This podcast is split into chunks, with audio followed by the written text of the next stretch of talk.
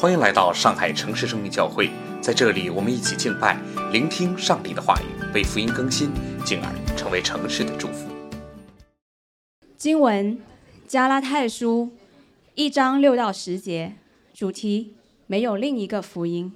我希奇你们这么快离开那急着基督之恩招你们的，去从别的福音，那并不是福音。不过有些人搅扰你们。要把基督的福音更改了，但无论是我们是天上来的使者，若传福音给你们与我们传给你们的不同，他就应当被咒诅。我们已经说了，现在又说：若有人传福音给你们与你们所领受的不同，他就应当被咒诅。我现在是要得人的心呢？还是要得神的心呢？我岂是讨人的喜欢吗？若仍旧讨人的喜欢，我就不是基督的仆人了。这是上帝的话。今天是这间教会第三年的第一个主日。过去两年间，在这个教会听到最频繁的一个词，可能就是福音。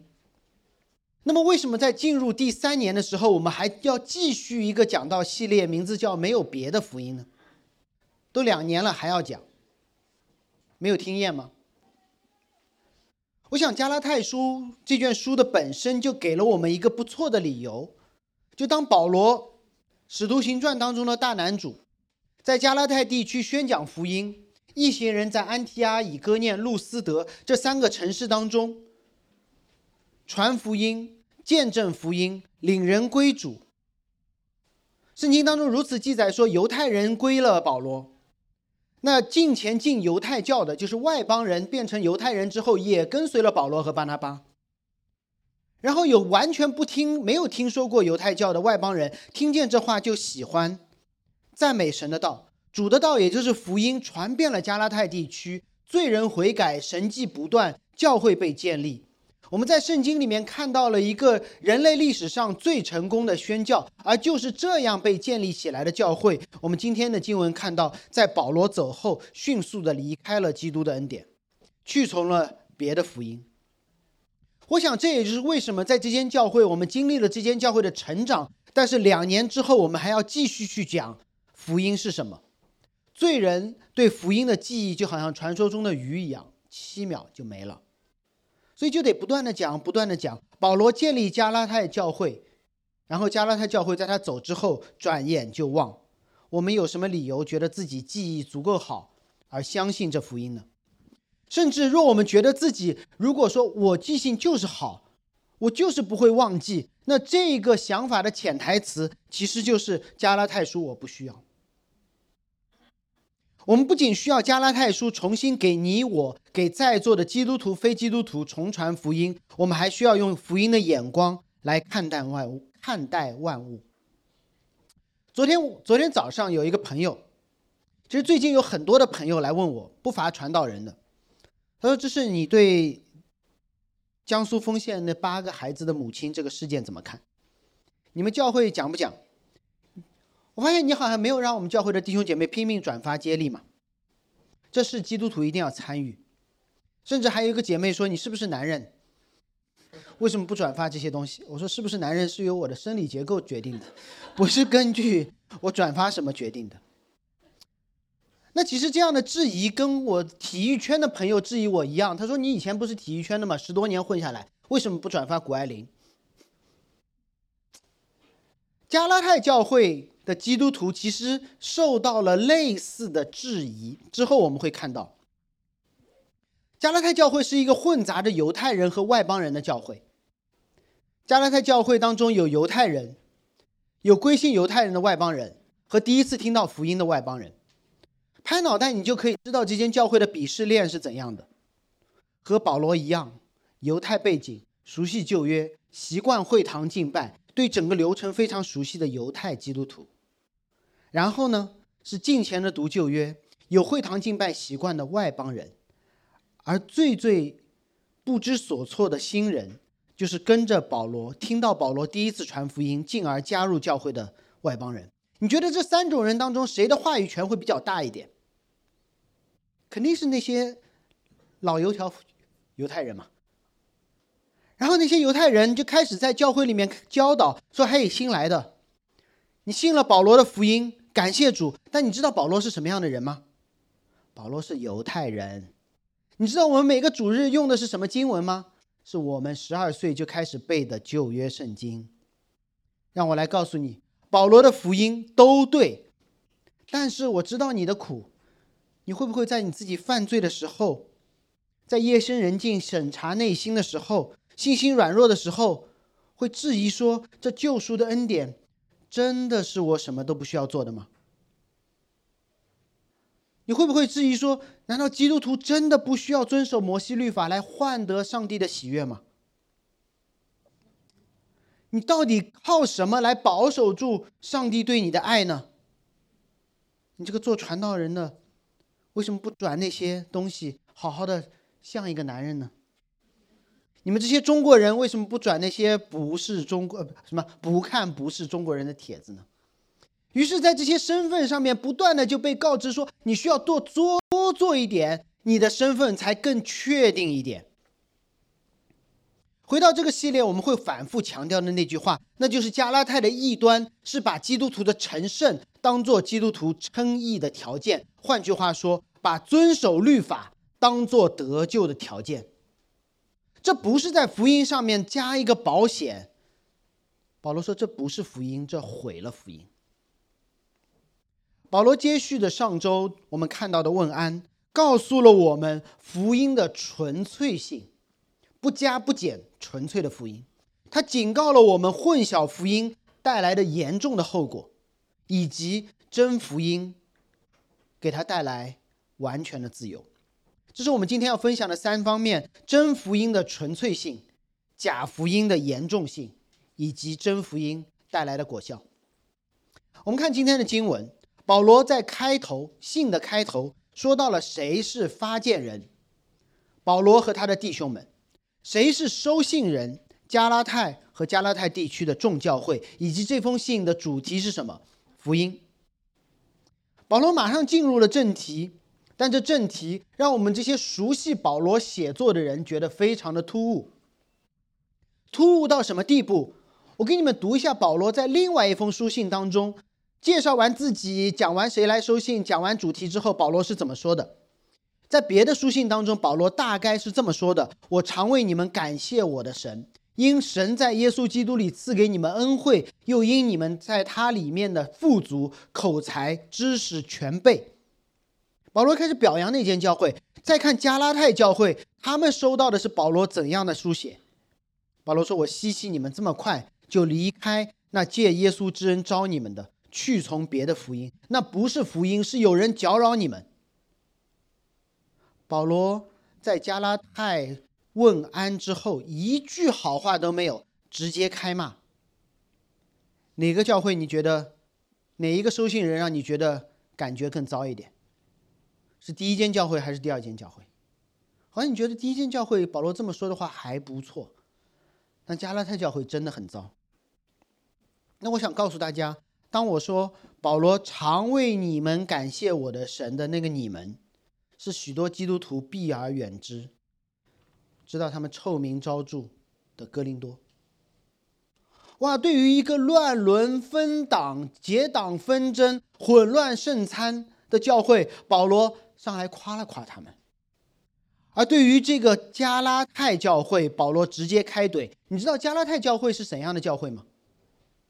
他们遵守律法，他们井然有序，甚至吃饭的时候都排队，洁净的一边。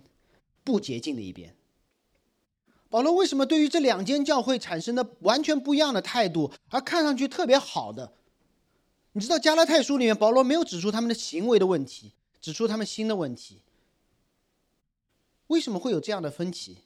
因为哥林多教会的问题在于他们知道福音，却看不到福音的结果，而加拉太呢，是把福音的结果当做了福音。我再说一遍。哥林多教会有福音没果效，保罗先夸再骂；而加拉太教会只有一个福音的果效，把这个果效当做了福音的一部分，保罗就直接开骂。让我们听保罗是怎么责备这间教会的。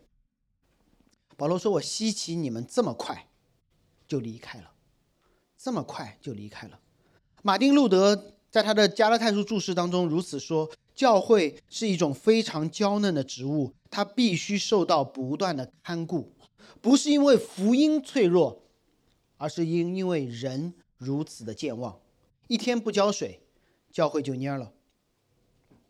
那是他们不是听到过福音了吗？为什么现在会蔫了？”有人问我：“哎，我们不是一次得救就永远得救吗？为什么现在他们就远离了？”那我想说，这个问题有一个错误的前设，那就是我是否一日信福音，以后就不用信而且得救？不是，保罗在这里其实让我们看到加拉太教会的情况，他们相信过福音，他们远离了，于是保罗让他们持续听到福音。一次得救，永远得救吗？从神的角度来说，神若要拣选的那些人，神会不断的传福音给他们，他们会远离，神会继续传福音给他们。那从我们的角度呢？我们可以说听过福音了，绝志祷告做过了，洗也洗过了，是不是可以不信福音而得救呢？当然不行。我们不能颠倒称义和成圣，我们也不能把重生的那一刻和成圣的过程分裂了。吃饭能让你不饿吗？当然，吃一顿饭能让你永远不饿吗？不行。医生能医好你的病吗？能，但是你需要继续听那个医好你的医生，确保你持续的健康。从来没有一次得救的命题让我们这么说：一旦你真正被神拣选而重生了，那神一定会不离不弃的让你持续听到福音，通过你敬虔的生活，通过你属灵的友谊，通过教会。而这些都是神让你永远得救的方式。你不可以去信那个让你得救的神，却不信那个让你持续在教会里面不断听到福音的神。你不能把神分开了。加拉太教会就是这样，他们碰到的问题就是他说：“哦，反正我信了，那我需要去信些别的。”保罗说：“你们瞬间就忘了，就好像以前我看过的那个电影。” Will Smith 演的，拿了一支笔，对吧？跟大家说：“来看这里。”然后砰，然后所有人都忘掉了，就是这么快。但他们用的不是这种超自然的方式，而是一个自然的方式。它增加一点，再增加一点。保罗说：“离开，离开是什么？”原文中可不是今天我们离开教会这么容易的、这么简单的方式。如果你搜今天我会用那两个词，你去搜圣，你会读圣经。你会发现这个词是从一个状态进入一个完全不同的状态。希伯来书里面用了这个词，把它用在哪里？他说：“以诺被接去，以至于不至于死。”这是这个词的使用的上下文。以诺从一个必死的状态进入了一个必定不死的状态，这叫离开。带着这样的体会来想想加拉太，你们这么快就离开了福音，离开的是什么？就是你们从一个相信福音的状态进入了一个彻底不相信福音的状态。加拉太离开的是借着基督之恩招你们的。当当代译本补足了后面省略的部分，说你们离开了借基督之恩招你们的那位上帝。所以他们还在上帝里面吗？上帝的国度呢不在了，他们离开了，就像以诺从死的状态变到了一个不死的状态。在这里，保罗既说了福音的本质是通过基督的恩典来到上帝的国度，也让我们清晰的看到加拉太为什么离开了这位上帝，不是因为他们守不住律法，而是基督的恩典。可能你会觉得好奇怪，为什么会这样？因为他们看到了基督的恩典，唯独的恩典，于是他们离开了上帝的国度。帮你们举几个例子来理解保罗用词的方式。在这里，保罗说加拉太教会离开了基督恩典的上帝的国度，对吗？比如说我，我离开了那间使用地沟油的路边摊。我为什么离开路边摊？因为他使用地沟油。如果我是一个环保主义者，我离开了那一家。继续使用塑料吸管的咖啡厅，为什么要离开？因为他使用塑料吸管。啊，我是我我用很多网盘，我不再续订那个安全有隐患的网盘。为什么我要离开？因为那个有安全有隐患。那加拉泰呢？他离开的是借着耶稣之恩招你们的那个上帝。保罗在告诉加拉太：你们离开的是谁？是神。你们离开的原因是什么？是唯独恩典的交易。有犹太人来到加拉太教会，告诉他们说：“保罗说的都对，但是你们遵守我们的律法，才能确保你们得救。”你们这帮人觉得完全的恩典，你们有没有觉得受之有愧？白白的恩典，你确定永远会拥有吗？耶稣对你这么好，没错，但是你这么糟，你不知道吗？你会让耶稣失望的。努力一点，确保你的救恩稳固，听上去就变得很有道理。而且大家也是这么做的。后面你会看到，当保罗公开训斥他的同工巴拉巴的时候，他说：“巴拉巴，你随火装甲。”罪人天生不喜欢恩典的。罪人天生不喜欢恩典，我们喜欢便宜的，但我们不喜欢白白的。便宜的让我们感觉我们出了一点力，哪怕一点点，但我们有参与感。绝对不能白白的，因为白白的恩典会冒犯我。恩典越大，你被冒犯的就越严重。那巨大的恩典，就把你冒犯的离开神。我举一个例子，让我们知帮助大家理解什么叫恩典的冒犯。春节回家，或者上海人留在老家，见朋友、见同学、见家人。如果你回家以后，一个老同学、老朋友、发小来找你说：“走走走，我们出去逛逛，请你喝一杯星巴克。”你不会觉得有啥的，因为当哪一天他来上海的时候，你可以请他去。个精品咖啡店吃喝一杯手冲，对吗？这个还得起。你之所以愿意领受他白白的恩典，是因为你知道你有偿还的能力。然后你们一起去了一个馆子，找了一个当地最贵的馆子。你同学说这顿我来。大概率呢，我们会假装推辞，然后任凭他买单，因为这是他的主场。而且如果他来上海，这顿饭你也能够请回去。结果在吃饭的时候，你同学突然从包里拿出一瓶茅台，是飞天的，你就开始紧张。你的紧张不是因为你不胜酒力，而是因为你囊中羞涩。你知道可能我还不起，标价一千四百九十九，但是实际多少不清楚啊，怎么还？然后走饭桌的吃饭的时候，你的同学就开始跟你说，去年我怎么顶着熊市还挣了钱，我的公司怎么怎么就好。其实明明是他在告诉你说我很有钱，而且我很慷慨，你不用担心。结果你在想说我在上海混的这么糟，怎么办？到了最后，你同学说这么多年一直想念你。去年我也赚了不少，我看你还在用小米，我帮你一次到位。苹果新的 M1 Max，iPhone 十三，再给你个 i iPad Pro。这才是魔都混的样子嘛！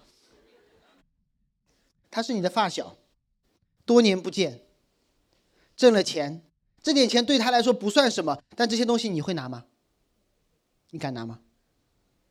你会觉得你为什么不敢拿呢？你想，万一他来上海怎么办？我拿什么还？好，这时候你妈发来消息，哎，你是不是跟你发小在吃饭啊？对对对，他去年挣了很多钱。我说知道。你知道吗？年初他把我们家的房贷给还清了，你陪他多喝两杯吧。你知道这两杯是不够的，对吗？这时候你应该高兴还是腿软？你希望继续这个朋友关系，但显然你还不清这个人情债。你问问你的同学说：“哥们儿，到底有什么我可以为你做的吗？”结果他说：“不用啊，你看我一无所缺。”什么都能，我不需要你为我做什么。你回上海，该工作工作，该休息休息，好好做人，好好聚会，不要赚不义之财，不要过度工作，让你上海朋友知道你的身份，你的安全感不在你的车子房子上面，而在你老家的好朋友身上。好，你回上海好好生活，你这算还人情债吗？不是的，你会很纠结，因为你被这恩典大大的冒犯，因为你根本还不起。罪人喜欢的是便宜，不是白白的。他说：“哪怕让我帮你做一件事情，你就开口嘛。”他说：“真的不需要呀。”然后这时候有人偷偷的告诉你：“说你知道吗？你发小对你好，其实有条件的，他不说而已，条件不高，只要你受割礼，只要遵守摩西的律法，饮食上注意一点，跟那些吃猪肉的远离一点，这样就好了。”你发小就很开心，明年回来他继续帮你更新你的苹果，这样你的心里会忐忑呢，还是心安理得的果断的在你的新手机上记下刚才所说到的那些律法？你会去跟你的发小确认吗？不会的，你就赶紧照着做，不是因为他让你这么做，而是你这么做，你心里面就舒服的多。因为你让觉得说，我得到这一切好处，我还出了一份力，我平安了。所以不要觉得加拉太人很傻，被什么记忆消除棒给闪闪了一下，什么都忘了。他们没有忘记福音，他们按照一切律法主义者的惯性，要增加自己一点点的努力，好让这救恩变得稳固一点。但这和遗忘没有两样。他们以为自己稳固了原本的福音，确保了救恩，但保罗却说，那根本不是加固福音，那是别的福音。他不是在我的福音上面锦上添花，那个不是福音，你们被搅扰了。他们把福音的恩典更改了，是别的福音，不是福音，是改了的福音。加拉太以为说我是稳固的福音，锦上添花的福音，保罗说你信了个别的。更改的这个词，不是在原本的基础上改变，不是优化，不是迭代，是颠倒的意思。使徒行传二章二十节用到这个词，我读一下这个词在什么情况下面被同样的使用。他说：“日头更改成了黑夜，不是优化，是变成了一个别的东西。”有时候这对我们来说非常难以理解，为啥多遵守一点点的律法，就毁了这原本的福音呢？再举一个例子，帮助大家理解，顺便理解一下什么叫福音。今天我们觉得新冠很可怕，对吗？可能还不没有去，至少去年我们会觉得更可怕。但其实，在人类的历史上，有一些比新冠病毒致死率更高、传播性更强。后遗症更严重的传染病，而且它出现在医疗水准更低的时代。比如说有一种病，可能很多人听说过，叫天花。天花出现的很早，人类历史一千五百公元前一千五百年就已经有过，就已经记载了。而且科学推测，这个病毒早于人类产生几千年。潜伏期十二天，潜伏期十二天，那时候大家都群居，没有什么隔离之说，和新冠差不多。感染者呢，也就意味着这十二天当中，他带着毒到处跑，带着毒到处跑，还不是接触传染，是空气传染。一旦有了人，这个房间里面基本上都全完了。感染者会发烧，会长泡，会化脓、皮疹。严重起来内出血，可能在座的医生比我更熟悉、更了解。即便好了，脸上留下各种各样的麻子和伤痕，对于爱美的女性来说，就叫生不由死。一度出现在欧洲，统计说有十分之一的婴儿死于天花，十分之一的婴儿死于天花，也就是说，你怀孕是百分之十的概率，他就死于这个疾病。所以，天花如同死神那样笼罩着全人类，甚至史学家认为，征服美洲大陆的不是欧洲人的船坚炮利，而是天花，因为原住民百分之八十到九十是死于天花，而不是西班牙人的枪炮。直到十八世纪，英国人发现得过天花的人不会再得，终身免疫。他发现牛奶女工居然从来不得天花，也不是因为他们不得天花发现的。发现牛奶女工普遍皮肤特别好，于是他们就用一种种牛痘的方式，让人在局部得一下天花，来换得终身免疫。后来这种免疫的方式免费的被推广到了全世界，所以我这个年龄的人，手臂上会有一个叫牛痘的东西，指甲盖这么大，看上去像皮肤灼伤的一样。那凡是有这么一块皮肤的人呢，对于天花就终身免疫。但我相信在座有很多人是没有这一块的，对吗？为什么？八零后很少。因为一九八零年五月，世界卫生组织正式宣布天花病毒绝迹了，只存在于你看左顾右看，发现哎什么东西？说明你八二后。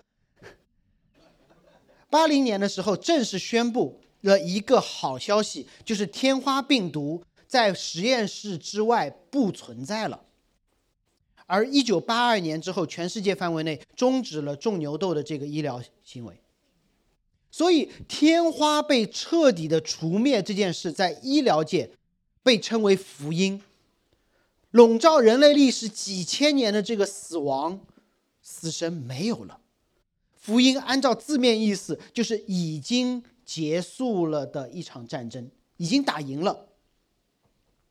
一九八零年五月份，当世界卫生组织正式宣布天花已经绝种了的时候，天花绝种了吗？绝种了。所以这场仗已经打赢了，而一九八零年五月份，世界卫生组织按照字面意思，他们做的事情叫传福音，他们第一个传出了这个福音。但是那一刻，那一刻，是不是世界上每一个人都不担心天花，都不给自己孩子种牛痘呢？还没有。那一刻。全世界的人依旧活在天花的阴影之下，只是天花已经没了。他们还需要种牛痘吗？不需要，但他们还继续种。他们还害怕吗？不需要，但他们继续害怕。于是花了整整两年时间，这个好消息传遍了全世界。所以你们台下如果是一九八二年之后出生的人，没有这块疤，这是好消息，你们拥有光洁的手臂。但是，但是。如果今天你听到台上何知识给你们普及什么叫天花，太可怕了。然后呢，好奇害死猫，回家就开始 B 站也好，翻墙也好，去查什么是天花，结果发现说，哇，这么可怕，太可怕了，死亡率又这么高，而且发现说自己靠自己的努力对天花病毒毫无抵抗，然后发现说啊，南美的印加文明、阿斯特克文明这么壮的这些人碰到天花都死了，那我怎么办？然后你又想起说，哎，讲道的人说过，可以通过种牛痘的方式终身免疫，啊，你开始知乎，你开始翻墙谷歌，你在这网上找说哪里可以种牛痘，然后你发现全世界都没有这个地方，没关系，对吧？土法炼钢，你就开始找如何给自己种牛痘。我不知道有没有，万一，哎呀，就是皇天不负有心人，你就找到了。啊，在淘宝上面找原材料，对吧？找买针筒，还是那个两个头的那种，然后你就付了重大的代价，花了很多的时间，很努力的，很尽心竭力的给自己手上面种了一个牛痘。反正我夏天不穿无袖衫就可以了吧？我问你，这时你得天花的概率有没有下降？没有，没有。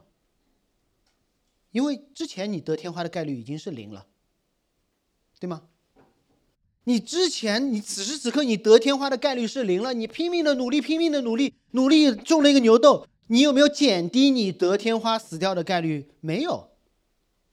你忙里忙外给自己种牛痘，不仅不会降低你天花得天花死掉的概率，你还用你的行为大大羞辱了这几千年来。和天花作战的科学家们，同时也暴露了你在这件事上的信心，就是你根本不相信天花已经被彻底击败的那个好消息。你的努力，你得自己添加的这个行为，不是在天花已经被彻底击败的这个好消息上锦上添花，你而是在说明你根本不相信那个好消息。不是在福音上面锦上添花，而是说否认了这个福音。保罗所传的福音是什么？是基督已经死了，已经复活了，死亡不再是绝症了。每个人都可以因信这位复活的主而经历死亡，但得永恒的生命了。这一切都是白白的得来的。就像我们今天每一个人，我们在扑杀天花病毒的这件事上面，我们毫无贡献，但是我们出生就因之前人的努力而活在一个没有天花的世界里面。但是如果我因为自己种牛痘，手臂上有很难看的一坨，就开始告诉在座的九零后、零零后，我女儿一零后，说你们白白的进入一个没有天花的国度是恩典，你们听到了这个世界没有天花的好消息是真的。但是如果你担心，没关系，可以在手臂上来一下，确保你永远不会得天花，一次种牛痘，永远终身免疫。我在帮助他们更加去相信那个好消息呢，还是我在告诉他们说不要相信那个好消息呢？所以，当有人在加拉太传一个新的福音，说你要相信保罗所传的福音，但是最好加上一点点律法的遵守，来确保你得救到底。你觉得他是在帮助相他们相信耶稣的救恩而得救呢，还是让他们不要相信耶稣的救恩呢？是后者。保罗说：“唯独相信上帝，通过唯独基督的恩典，那个恩典是充分的，你信了就可以得救。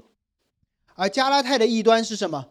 唯独相信通过基督这个不充分的救恩，加上你一点点的努力，让这个救恩充分。所以这是两个完全互相否定的命题，不是同一个福音。”是互相矛盾的两个命题。如果保罗说的是真的，那么加拉太的那个就是异端假的；如果加拉太说的是真的，那么他说的那个你觉得保罗那个挺好的那部分，也是假的。让我们给你解释一下加拉太的福音，加拉太的异端今天的表现是什么？今天的表现就是你需要靠上帝白白的恩典得救，这是保罗的那部分，但是。我们要通过自己的努力遵守律法，保证我们得救的状态。这是加拉太异端的那部分。这样的异端，这样的想法，问题在哪里？还是天花的例子？我们出生的时候，靠这个世界没有天花病毒的这个事实，不至于死于天花。但是有没有可能说，我们长大了需要通过种牛痘，保证自己一辈子不死于天花？不需要，所以加拉太的异端根本不用跟保罗比，他本身就逻辑不自洽。如果耶稣基督的十字架一次性的、彻底的让我们不再被死亡所捆绑，一次性的把我们救出死亡的奴役，好了，我已经被从死亡地方因为上帝的恩典救出来了。难道被救出来的我要靠自己的努力保障住我的救恩吗？不需要，因为如果我靠自己努力保住这个就没保住怎么办？啊，那我就回到一个靠上帝白白恩典救我的地步，然后我被救出来了，然后靠自己保障不住，然后又回去了。那我问你们，你是靠谁得救的？不是靠神，靠你自己的努力。第二，你不是在得救的状态下面，你是在一个摆来摆去的状态下面。这不是一个好消息，这是一个坏消息。于是保罗说：“如果有人信了，有人传了这个假的福音，后果很严重，后果很严重。这是我们要说的第二点。第一点是福音的纯粹性，不要增加，不要减少，多一点多少一点都不再是福音了。第二点是呢假福音的严重性。我们看这位使徒怎么说的。第八、第九节说：但无论是我们，是天上来的使者。”若传福音给你们，与我们所传给你们的不同，就应当被咒诅。我们已经说了，现在又说：若有人传福音给你们，与你们领受的不同，他就应当被咒诅。保罗连续用了两次“被咒诅”。只要他们所传的福音和耶稣基督并他钉十字架这个原本的好消息不同。保罗说：“哪怕是我说了，我也要被咒诅；我的弟兄们说了，他们要被咒诅；天使说了，天使被咒诅。”这其实跟上周我们说的有关系。福音和传福音的人没有关系。你不要觉得说：“哎呀，我行为不好，我是不是不适合传福音？”如果你这么想，反而我会怀疑你是不是相信真实的福音。福音是耶稣做的事情，不是你做的事情。同时，我在想，保罗为什么发这么大的脾气？如果是我，有人这么说，说：“哎呀，得救是通过耶稣基督白白的救恩，加上我们一点好行为。”我可能不会这么火爆。我说：“你前半段说的挺好的，后面我们慢慢聊。”可能我因为面子。或者因为什么方面，我不会怒斥他说你会被咒诅，一般不太会这么干。但保罗不管，因为保罗明白，这样的假福音人人都喜欢。这样的假福音会像病毒一样传的比真福音还快，因为这样的假福音极大的满足了个人的骄傲，因为觉得我在得救的事上面我参与度很高。这样的假福音满。消除了人内心的恐惧。这样的假福音让人不被上帝的恩典冒犯。这样的假福音让我们在得救的事上面，满满的有自己的归属感和参与感。但这不是福音。用我今天的一个词来定义这件事情，这件事情是危害公共灵魂安全的恐怖事件。这是危害。公共灵魂安全的恐怖事件，所以你略略可以理解，为什么在中世纪的欧洲，宗教法庭对于那些道德上的问题他们容忍，但是对于异端零宽容。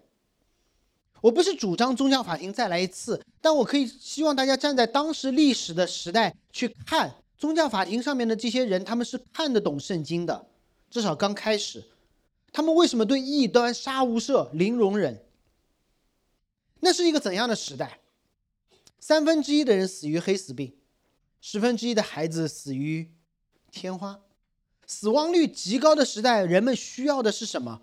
是帮你活得久一点的医生，还是让你复活的福音？是后者。尤其是教会知道，让你复活的福音是这个那个时代最需要的。所以，当有人传一个掺水的假的，让人以为自己可以复活，但是把人带到死亡之地的那个假福音的时候，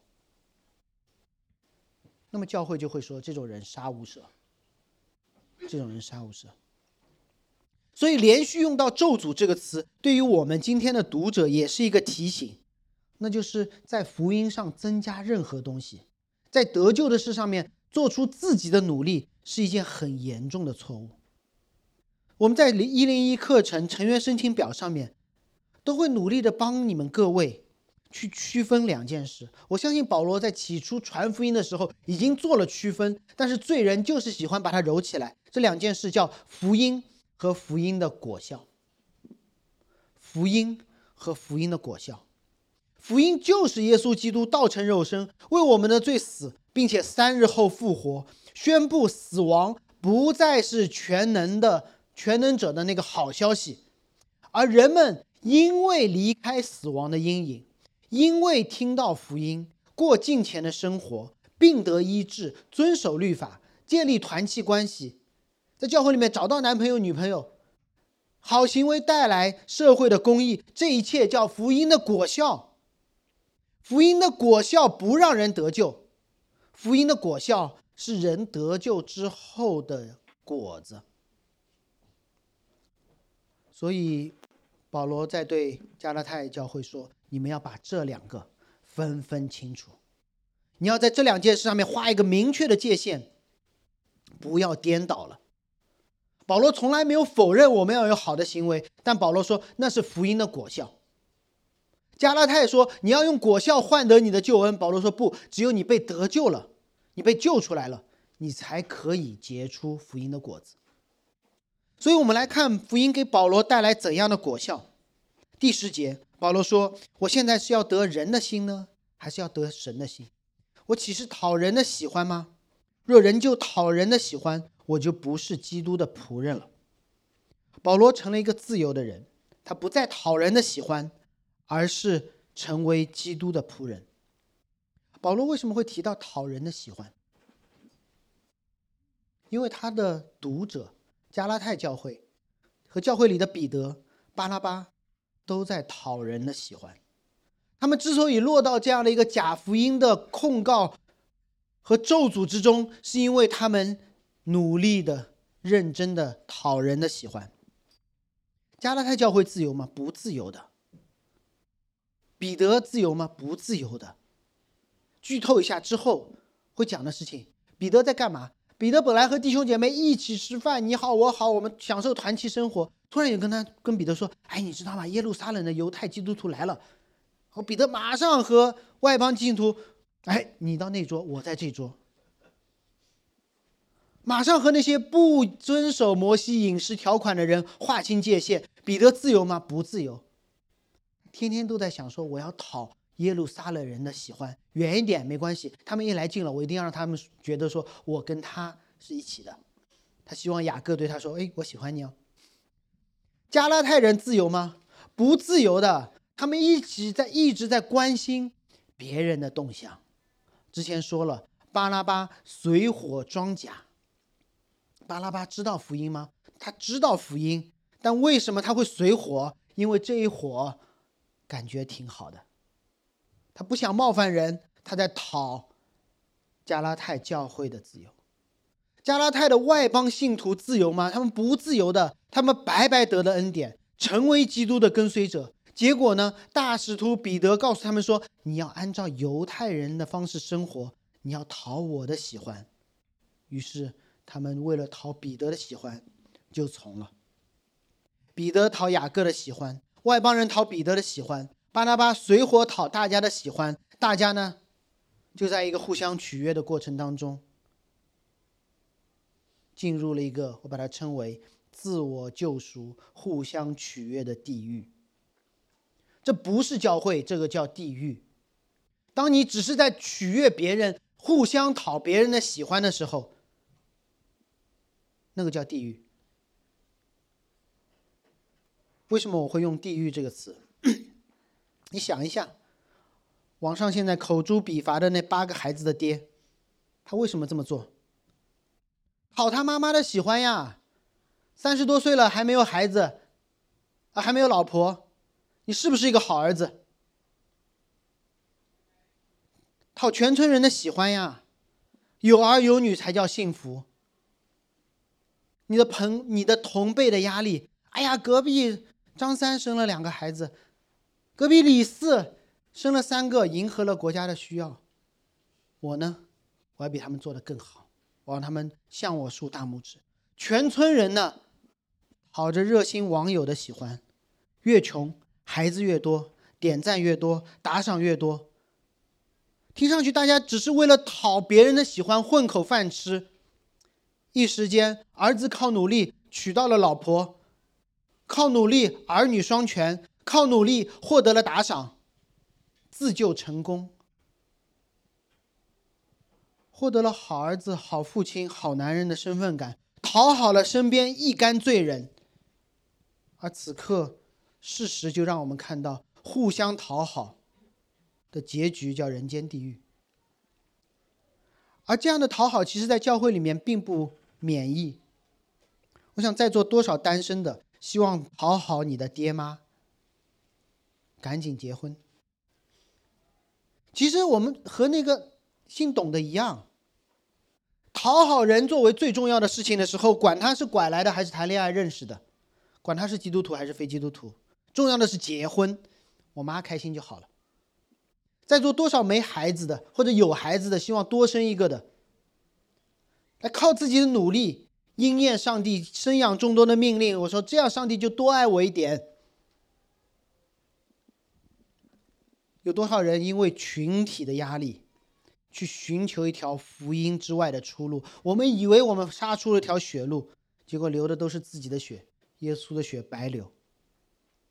我们希望做一个事业有成的基督徒，给神增光添彩。我们希望做一个有房无贷的基督徒，我们希望做一个无病无灾的基督徒，我们希望做一个不缺席教会任何一场聚会的基督徒，每年完成传福音 KPI 的基督徒，似乎那样才是一个合格的基督徒。那么你的合格，是因为你的你的能力，你取悦了你身边的那些你以为对你有要求的基督徒。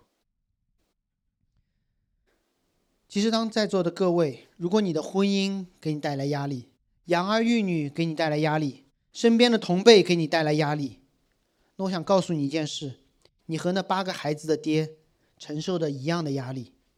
如果你和他一样都无法在基督里找到真正的身身份感，如果你无法理解婚姻是帮助你理解教会和基督关系的。你不能理解生养众多，不仅是血缘上的，还有属灵上的传福音领人归主。那么，我们所在的小社群、我们的教会、公司、同学会，只要条件满足，分分秒秒变成风险。所以你要问我说，这次铁链女的事件，我怎么看？我想，它让我们看到罪的后果，在福音以外的救赎，就是上帝对每一个人说：“你心想事成吧。”就让你的环境变成人间地狱。我们真正需要的是一个好主人，我们需要的是像保罗这样成为耶稣基督的仆人。C.S. 路易斯说过关于奴隶制的一句话，因为整个英国都在反奴隶制，C.S. 路易斯说：“你们要知道你们为什么废奴。”他说：“我之所以反对奴隶制。”不是我认为我们中间没有一个人该做奴隶，像今天我们在网上口诛笔伐的时候，我们会说那个女人不应该被捆上铁链。路易斯说：“我之所以反对奴隶制，是我认为我们中间没有一个人配做主人。我们要么是彼此的奴隶，要么是自己的奴隶。其实我们都在自己努力当家做主人。”在律律法主义者眼中，奴隶的废奴的实质是要废掉奴隶，因为我们要做主人；但是在基督徒的眼中，废奴的实质，在保罗的眼中，废奴的实质是要废掉奴隶主，其中包括了我们。因为罪人无法成为他自己或其他罪人的主人，我们需要一个好主人。当保罗确认了自己在基督里身份的时候，唯靠耶稣基督的时候。保罗说：“我成为了基督的仆人，凡基督让他做的，他就全力以赴。那保罗的全力以赴带来他的救恩吗？不是。保罗恰恰是因为在基督里面，在救恩里面完全的安全了，他可以全力以赴，他可以不怕死了。福音没有告诉我们如何取悦神的喜悦，讨神的喜悦。福音宣告说，耶稣基督。”死而复活的上帝已经悦纳了我们。神怎样悦纳他的儿子？上一个系列讲的，这是我的爱子，我所喜悦的。神怎样悦纳我们？这就让我们从渴求别人悦纳的网络当中得释放，使我们从靠自己努力取悦神的努力当中得释放。我们已经得到了上帝永恒不变的大爱，我们还需要什么？我们什么都不需要，所以这是福音的奇妙之处，翻转之之处。这样的真福音一定会产生果效，就是我们终于可以不被辖制、不取悦人，来遵守上帝的律法。最后，我我想对教会当中正在为工作烦恼、为婚姻焦虑、为孩子伤神的各位说一些。工作不带来烦恼的，最带来烦恼。因为工作在亚当犯罪之前就出现了，因为罪的出现让工作的过程被咒诅，你因此烦恼。好吗？这个时间线理一下，我们以为工作很烦恼，不是？工作在罪出现之前就有了，然后有了罪，然后工作被咒诅，然后有了烦恼。婚姻不带来焦虑的，罪带来焦虑。婚姻在亚当夏娃之前就有，呃，不，犯罪之前就有了。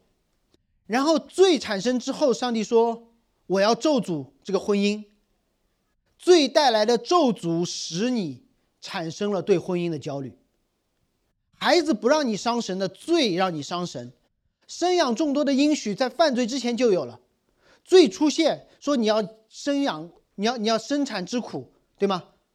让生产生养成了痛苦的事，亲子关系被咒诅，于是你开始伤神。所以你面前有两个选择：第一，就相信上帝拆了他的儿子来解决罪的问题，并且把工作、婚姻、育儿的方法也交给你。让可以享受工作之乐、婚姻之美和育儿、育儿的责任，或者我们可以听信这个世界的谎言呢？另外一个福音，绕过上帝，通过好好工作、努力结婚、养很多孩子来解决罪的问题。那从时间上面就走错了。我们怎么可以在一个罪的情况下面？去解决罪的问题，你一定会说：“你说的都对，无奈人生不易，面对家庭压力、生活压力、同辈压力，不容易。”保罗理解加拉太教会。保罗说：“我知道你们不容易，我知道你们如此这样，不是因为你们想，是因为有人搅扰你们。但是保罗没有说我把搅扰你们的人干掉。”保罗说：“我要重新传福音给你们，让你们看到上帝对你们的不离不弃。”事实上，保罗没有传完福音就走了。保罗管生也管养。保罗被打的半死，扔到城外，但他爬起来回到城中探访。他告诉门徒说：“进入神的国必须经历许多的艰难，包括你们听到、你们经历工作、婚姻。”孩子方面的艰难，你们听到另外一条似乎很吸引人的捷径，但保罗说：“我不改变你的环境，我在教会当中选立众长老，把你们交托他们所信的主。当你们出问题的时候，我继续写信给你们，给你们重传那个死而复活不变的福音。面对艰难，保罗不是逃避，不是开辟道路，而是回到那条旧路。”我想，我们也可以，也应该如此做，成为彼此的保罗，向彼此传那个纯粹的福音。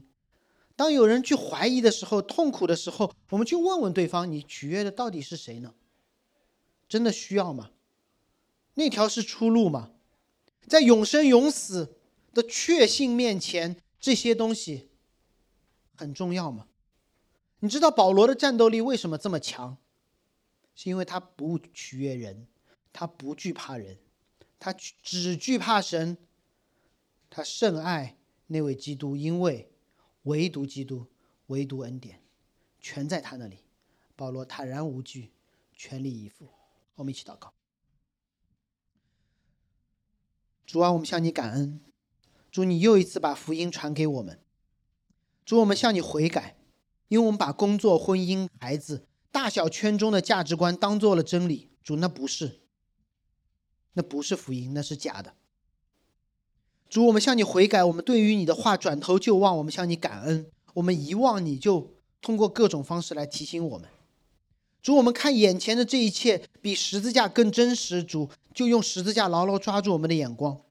神啊，我们向你祈求，当有人忘记福音时，之间教会里总有人站出来，温柔的重述。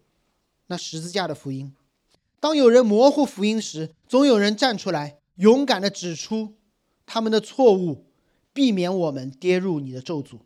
当我们结不出福音的果子时，总有人勉力行善，让我们看到你对这间教会的旨意，并你的同在。主帮助我们成为一个福音的共同体。奉耶稣基督名祷告，阿门。